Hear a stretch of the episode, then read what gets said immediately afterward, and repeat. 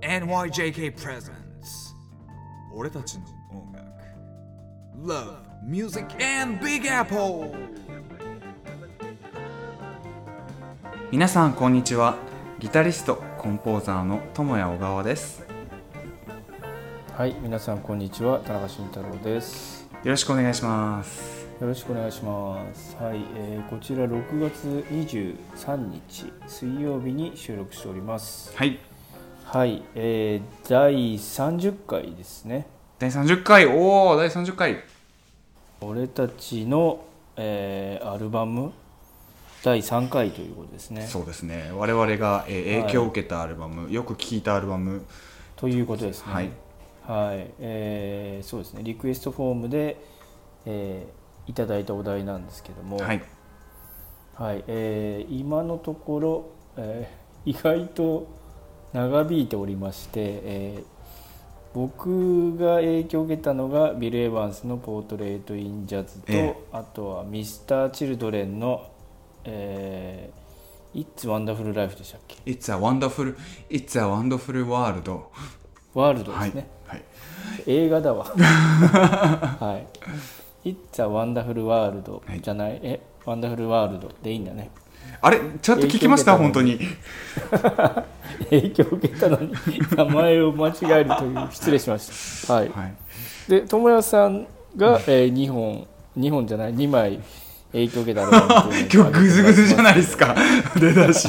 出だしグズグズですけど、えー、何でしたっけね？何でしたっけね、えっと、1枚目が、えーへえーウェザーリポートのヘビーウェザー、えー、2枚目がニック・ベルチの、えーストアですね。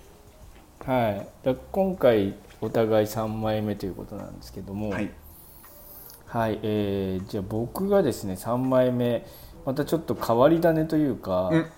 えっ、と挙げたいのがですね、はい。ヘルベルト・フォン・カラヤン指揮するはい、ベルリンフィルハーモニーが奏でる、えースメタナ・モルダウ。だいぶ、だいぶ、あのー方向転換というか、毛色が違いますけれど方も。向そうね方向転換というかねあのまあ音楽って結構まあまあ聞くじゃないですか。自然と、まあ、歌謡曲かはい。らいろんな、ねあのまあ、アニメソングも含めて、うん。映画の音楽とかもそうなんですけど、はい。その中でなんか自主的にというかあなんかすごいいいなと思ってうん、ピックアップしたのがこのモルダウ？モルダウってあの中学生ぐらいの時って課題曲とかでみんなやりますよねあのそうですね、もうおなじみの曲というか、はい。そうそう。その時からなんかあのあいい曲だなと思ってたんですよね。ああ、そうなんですね。うん、うん。でそれもなんかねどんなタイミングで聞いたかちょっと覚えてないんですけどたまたまなんか聞いてみたらあいいなっていう感覚と、あと通して聞いてみたらあれなんか面白いのがその、えっと、川がこう山の湧き水から起こってそれがはい、こう流れになって大河になって海に流れていくみたいな、その流れとその水がこう流れていく上でこうその岸辺というかね、はい。川岸で行われてる例えばお祭りであったりとか人々の生活だったりとか、うーん。なんかそういうのも音で表現してるというか音楽の中で表現しててそれはなんかすごくね面白いなと思って結構ずっと聞いてましたね。えー、あそうなんですね。うん。うんまあ確かにそうです。で川ってなんというかいつもね人間の生活を司るの川ですもんね。文明ができるのも川ですからね。うん。そうなんです。だからそれで、まあ、結構そのクラシックにも興味を持っていろいろそこからまた派生していろいろ一時期やっぱクラシックばっかり聴いてましたね。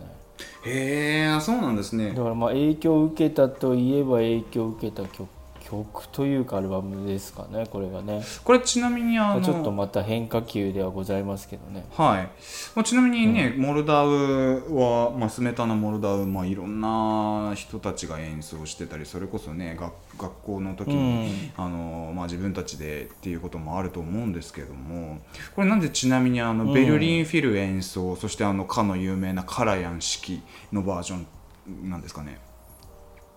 慎太郎さんがお好きな、ね。はい。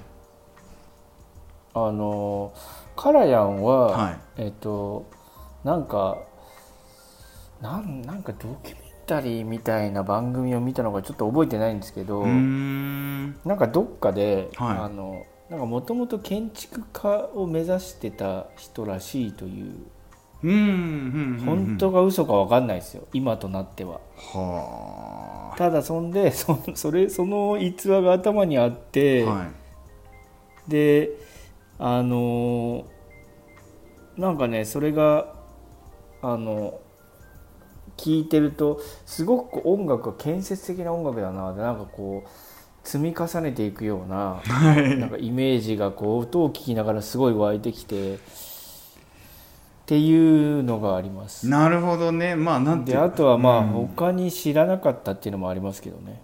あじゃあそんなにたくさんこうき聞き比べてというわけではなくでも。聞き比べてではないです。多分まあ単純にあこれあれだカラヤンが指揮してるベルリンフィルハーモニーあなんかベルリンフィルハーモニー有名だなぐらいのはい。あ カラヤンもなんかこう言ってた人だよなぐらいの感じですかね。だから、うん。あの改めてもうしばらく離れて聞いてなかったんですけど、はい。改めてちょっと自分のそのあの iTunes で、うんうんうん。あの購入したアルバムをこうビーってあの見てたら、はい。全然関係なくウィーンフィルハーモニーの演奏するモルダウが入ってました。カラヤンじゃなかったっていう。でよく聞いてたのひょっとしたら今,、はい。今聞けるのはあのカラヤンのじゃないい。なんだよなんだよ。やでも影響を受けたのはもう確実にカラヤンのモルダウですね。なるほど。この1967年に吹き込まれたやつですかね、ベルリンフィル。多分そうですね。調べるとそういうの出てきますよね、はい。なるほど、まあ確かにね分かります。じゃあということは本当に学生の頃にもうあのやっぱり素直にこもうねい。多分ね、高校生とかだったと思います。ううん金銭に触れたわけですね。そうですね。わかりますけどね。なんかその結構意外にですけどその学校の音楽の授業で聞いたものがその後のこう感性というか音楽生活に影響を与えるってこと僕は結構あるのでなんとなくわかりますよ。あはい。ああでもまあそうですね。なんか僕も前ちょっと話したかもしれないですけど、はい。まあ、それでも音楽の時間じゃないけどあの中学の1年生の時の英語の先生がちょっと変わってて、はいはいはい。あの教科書を使った授業じゃなくて歌ばっかり歌ってたんですよ、うんうん。洋楽ってことですよね。せ先生がギギターを持ってきてそれこそあのビートルズとか、はい。あのまあ、フォークソングみたいなものとか,、うん。だからそこの影響もすごく強かったですけどね。音楽に関しては。ですよね。で一番その多感な時期というかいろんなものをこうキャッチできる時期に、そういうこう今まで聞いたことがなかった刺激があるとスッと入ってきて意外にこう、うん。ビビッときたりするもんですよね。うん。まあ、僕なんかは、まあ、ちょっと話それますけど実はいまだにですねあの合唱曲として定番ですけど滝廉太郎さんの「箱根八里」とか大好きなんですよ。箱根八里わかんないな。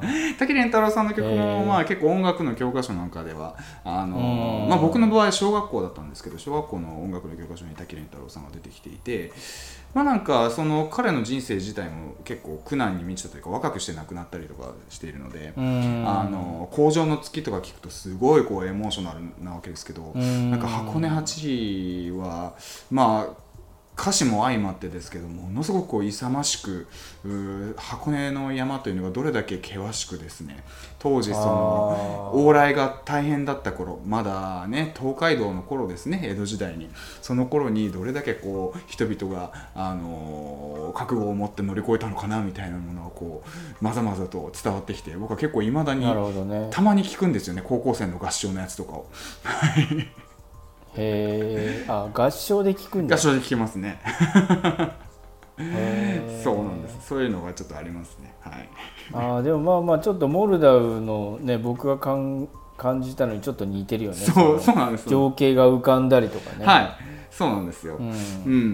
うん、なんというかしねしかも自分実体験自分で体験したことがないところですけれどそれをこうなんというかあの疑似的に体験させてくれるっていうのがあって、うんそういう部分もなんかちょっと重なるなと思って、はい、ちょっと話それましたけれども僕はいまだに結構好きなんですよね。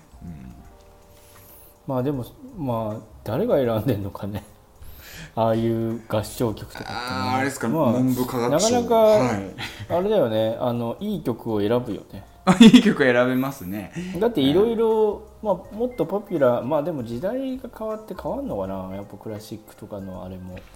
うーんまあそうですね。都度あるのかなと思いますけど。うん。うん。僕はその後だからモルダウってそのスロバキア音楽じゃないですか。はいはい。だからドボルザークとかにも派生したし、おおまあ、全然関係ないけどあのレクイエムとかねなんかフォーレのレクイエムとか結構なんか暗い感じですけど聞いてましたね。んなるほど。鎮鎮魂歌ですけど鎮魂されてましたね。死んでないけど。いやいや誰かのね鎮魂のため。まあいろいろな歴史もありますしね。うん。うんなんかそういうそうですね。そんな感じの影響を受けましたけど。は智也さん3枚目。あはい、はい。わまあ今回どうなりましょうか。今回あれですね、なんというかワールドシリーズというか、まあ、前回から引き続きかもしれないですけど世界各地の音楽って感じですけども僕はですね、えっとブラジあまあそうですね、はい。そういえばね。僕はですねブラジルの、えっとブラジリアンジャズのアーティスト、えーエルメート・パスコアールという人のですね、えーアルバム「フェスタ・ドス・デューセズ」っていうアルバムですね、えー1992年のアルバムなんですけれども、フェスタ・ドス・デューセズ、これ日本語だとですね、えっと、神々の祭りっていうタイトルついてます。はい。おそらく直訳だと思うんですけどね。えーまあ、えー慎太郎さんとはね結構、まあ、お付き合いがいろいろとあの個人的なお付き合いあったりあとは、えートリオというかですねあの、ん前年に組んだ、えートリオの活動での音楽の場面であのご一緒することが多いので、まあ、僕は結構そのブラジルの音楽が好きっていうことはあのなんとなうんく公言してますよね。そうですね。なんとなくご存知かなと思いまして、えーうん。まあ、この番組にも使っていただいてますけれどもあの出だしにかかる曲だったりですね、うん。オープニングにかかる曲あれ僕が書いてる曲なんですけれどもあれだったり、うん。えーこのポッドキャストですね、えーの最後に毎回かかっている曲、うん。あれもあれ両方とも僕が書いた、えーブラジリアンのサンバの曲なんですよね。うん。はい、でそれぐらい僕はですね、まあえー、とブルーズとかジャズの影響っていうのも強く言ってきましたけど結構実は、えー、とブラジリアンミュージックの影響をたくさん受けてましてうん。でこれも話は遡ること僕は20代初頭の頃ですね。ちょうどそのボストンの大学で、あの勉強し始めた頃ですけれども。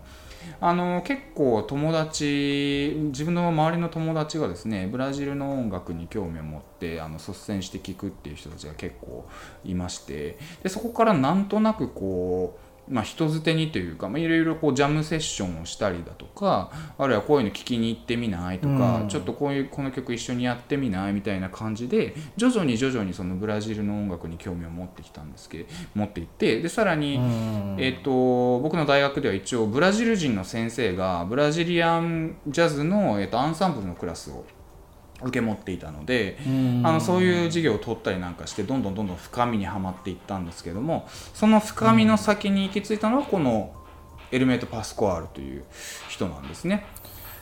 僕はもう申し訳ないけど全然知らないです全然知らないと思うんです。でもやっぱりその実はブラジリアンジャズという世界、まあ、あるいはブラジルの割とコンテンポラリーな音楽の中ではもう音楽の神様とお形容されるような人であってエルメト・パスコアル。まああのベタなところで言いますとですね、えっと、1971年にマイルス・デイビスが発表した「えー、Live Evil」というアルバムにも、え2曲ほど参加します、エルメト・パスコアル。で曲も提供してますね。へえ3曲かな？3曲だと思いますけど。はい。そうなんだ。そうなんです。えっ、と、もうそれぐらい実はキャリアとしてもものすごく長いですし、あの、画像をね、検索していただくと分かるんですけども、仙人みたいな見た目のね、人なんですけれども、まあ、は、はい。い、はい、今ちょっと画像検索というかネット検索しましたけど、はい。サンタクロースですよサンタクロースとももういろんな、えっと、と人はね人によってはもうドワーフと呼び、えー、仙人と呼びサンタクロースと呼びもう同じような類ですけれども、ね。はい。うん。そうなんですねでね。その中でも僕が一番好きで、えー何十回何百回と聴いているのがこの「フェスタ・ドス・デューセズ」っていうアルバムです。はい、もうまるでですねこう近現代のあのブラジルの音楽それからジャズそれから実験音楽の要素の全てが詰め込まれているアルバムですね。もうこのアルバム自体が一つの小宇宙と言っても過言ではない。過言かもしれない。まあそんな感じのアルバムですけれども 言い直してるじゃん。ねきっとねツッコミ誰もしてくれないかなと思って自分で言うんですけど。はい。いやいや突っ込んじゃって思わず。ね、ツッコミに対してのツッコミが。まあ、それはいいとしてですね、エルメート・パスコアル、まあ、この人に、この方についてちょっと軽くあのお話しさせていただきますけれども、なぜ音楽の神様と呼ばれるかってことですね。でまあ、この方は、まあ、ちょっとあの生まれつきですね、まあ、あのアルビノというかですねちょっとあの色素が薄くてさらにこう、えー、とはいはい視力も若干弱いんですね、そういうあの人には割と多いんですけれども視力が弱いんで、まあ、ものすごくその音に今度はこう音に対してものすごく敏感なんですよ。なのでやっぱりこの世に流れてるこの世にある全ての音っていうのが音楽的に聞こえてくるっていう人なんですよ。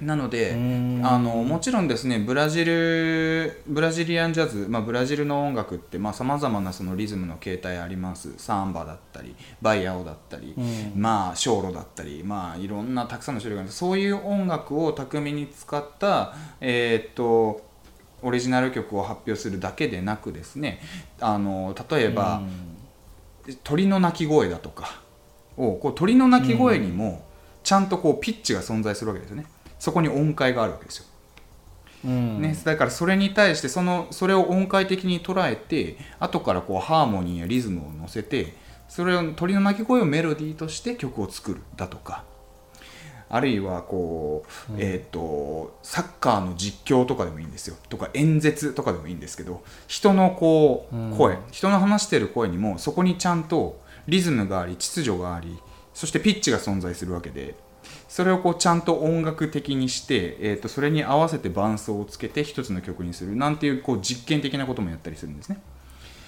なのでこうこの世に存在する全ての秩序ある音っていうのは全てが音楽になるという捉え方をしている人でまあちょっとこの話はまたエルメート・パスコール単体の回にねあの詳しくお話ししようと思うんですけど。うん。そうですね。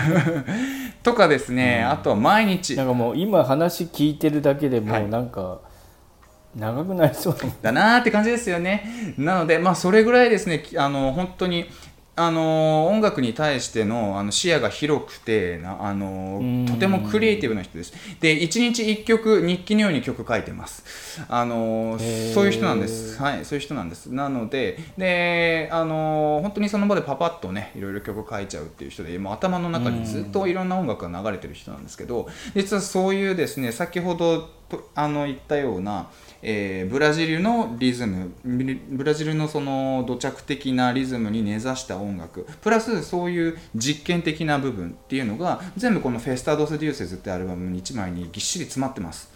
はい、すごくすごいボリュームで16曲丸々入ってますけどやっぱり曲の中にはですねそういうあの実験性をあの含んだものも何曲かあります。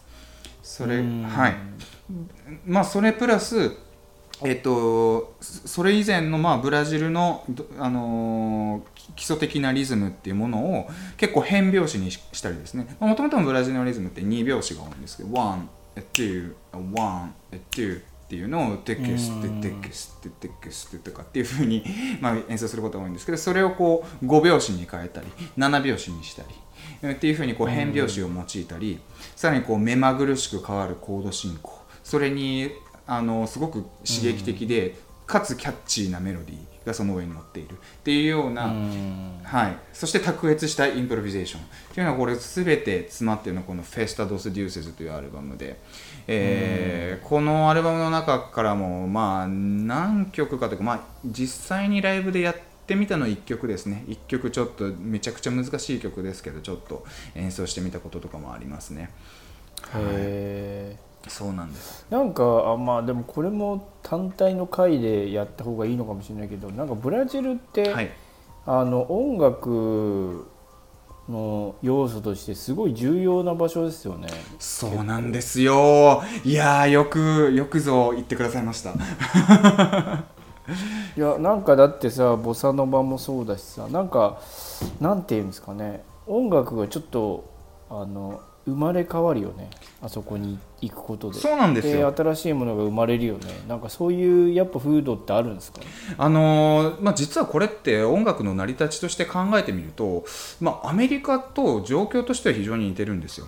結構そうん。のアフリカ由来のあのリズムだったりビートそれからヨーロッパの、えー、とダンス音楽だったりヨーロッパ由来のハーモニーっていうものがこううまいこと融合して、ずアメリカよりずっと早い段階にブレンドしていったんですよね。うん。なのであのものすごく音楽に対しても寛容でかつあの多様性がすごいんです。でさらに言うとその先住民の人たちもあのそフォークロリックな音楽がもともとあってそういうものからの影響もあったりだとかそれとももう一つ入り組んでいるのがですね結構その中東からの移民っていうのもブラジルは多いんですよね。なのでなんかちょっとですねエキゾチックなメロディーって言ったらだいぶ平板ですけれどもなんていうかあんまり耳にしないようなメロディーとかっていうのが、まあ、自然に使われている。で、えっとそういったものへの垣根がですねなんというか取っ払われるのが早いというか皆さんすごいオープンマインデドなんでもうものすごい勢いで進歩して、えー新しいものになっていくってこう代謝の速さみたいなのが一種あるんですよね。ブラジルって。はい、でやっぱり音楽においてはリズムっていうものもすごく重要なのでその結構、えードイツのもともとのダンス音楽のリズムの形態とアフリカンビートが融合してたりとかっていうこう、うん。あのなんていうかダンス好きの人たちってやっぱりリズムがものすごく大事であの一番そこがあの音楽の根幹になるんですけれどもそういう人たラテン南米特有のなんていうかダンス文化とかヨーロッパから持ち込まれたダンス音楽それからアフリカ的なダンスの部分っていうのがこう全部こう一緒になっていっぱい踊ろうぜになっているっていうのも一つあると思うんですよ。なるほどね。はい、なので実は音楽に関しては、まあ、ブラジルってものすごい先進国だと僕は思ってるんですよね。うーんまあちょっとねその話はじゃあまた単体の回で はい何単大会ですかね。はい、あでもまあまあ面白いですねそれはね。なんかいつも不思議だったんですよね。結構やっぱ音楽っていうとブラジルが絡んでくるじゃないですか本当に。いろいろな意味で、はい。うん、だからなんでブラジルってそんなに出てくるのかなっていうのはちょっと疑問だったんですようね。ん。まあそういうですね歴史的な背景あると思いますね。はい、なるほどね。はい、ということで結構もうねいいお時間になっちゃいましたけど、あ一曲だけちょっとフェスタ・ドス・デューセズからですね、はいはい。えっ、と、はい。15曲目「銀河キャリオカ」という曲。この曲ちょっと皆さん一度聴いてみてください、あの普通のオーソドックスなサンバのビートなんです。でもですね目まぐるしく変わるコード進行にそれにナチュラルに乗っかっている超かっこいいメロディーがあの絡み合ってくるのでこれぜひ一度皆さんね聴いてみてください。それをですねボーカルの人がスキャットでメロディーを歌ってるんですけども超絶です。超絶テクです、はい。なのでこれぜひ一度聴いてみてください、はい。えーじゃあ3枚目はエルメート・パスコアール。フェスタドス・デューセズですね。神々の祭りです。はい、ということで3枚ずつ一応出揃ったということですね。はい、はい、皆さん。でもまあまあこういうふうにねなんか上げるとちょっと考えますよね。僕もまあ割と聞いてるけど本当に影響を受けたとかそそれそこからなんか起点にして、うんいろいろ音楽に興味が広がったってなるとなんかやっぱり限られるんだなっていうのとかそうですね。まあまあいろいろ考えるいい機会になったんで、うん本当にありがたいですね。本当ありがたいですね。はい。で結構本当にこはいういうリの、クエストいただいて、はい、今回選んだ3枚っていうのは本当に相当僕の音楽性のところにですねあの根深く、あの影響したアルバムなのでなんかこういうところで、あのごひ披露させていただけるのもなんというかありがたいですし、まあ、ちょっと自分を見つめ直すいいきっかけにもなったと思います。うん、まあ僕は3枚とも知りませんでしたけ そうなんです。だから慎太郎さんまだまだ僕を知らないんですね。ど 知らないね、うん、パスコアールとか。いやもう今あのウィキ見てるから名前言えるけどね。い一回聞いただけあでもアルバムの名前も「神々の祭り」とかしかわかんない。あ訳しちゃった。もう日本語にしちゃった。いやーまあそうね。ちょっとでもそうやって、まあ、やっぱりプロの方がねあの影響を受けるものって違うよなって改めて思いましたけど。そうですね、うん。だいぶガチです。はい。はい。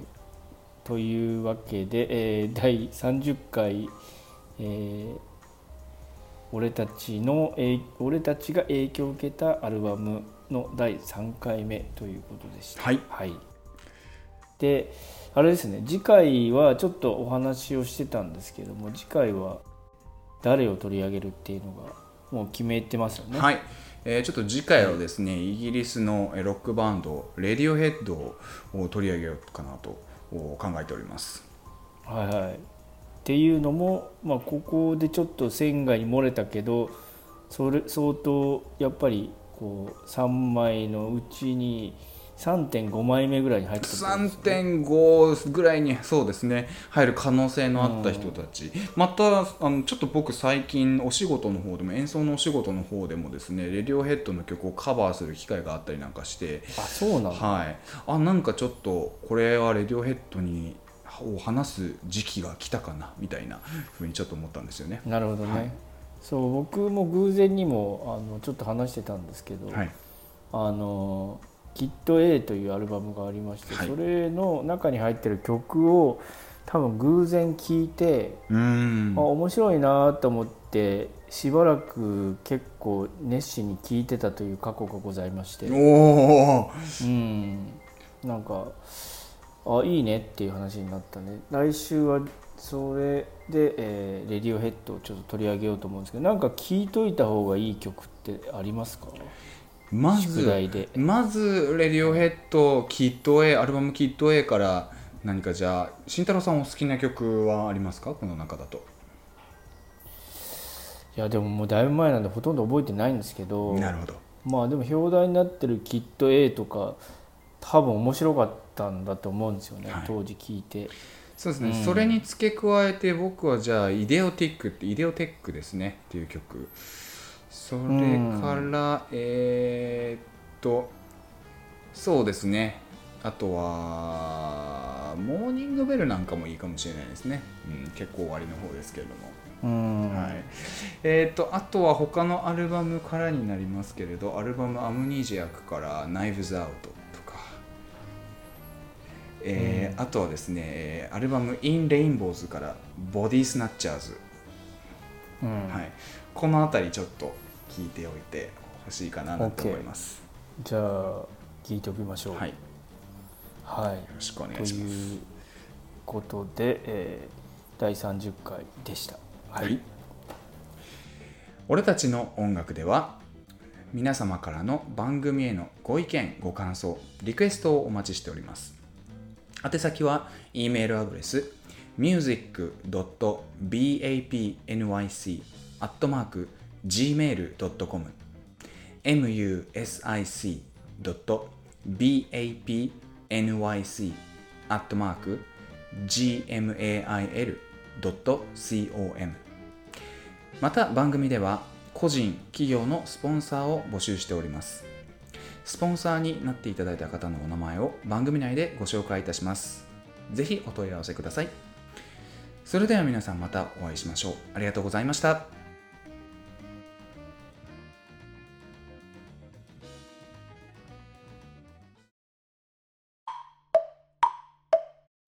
家メディアラボ。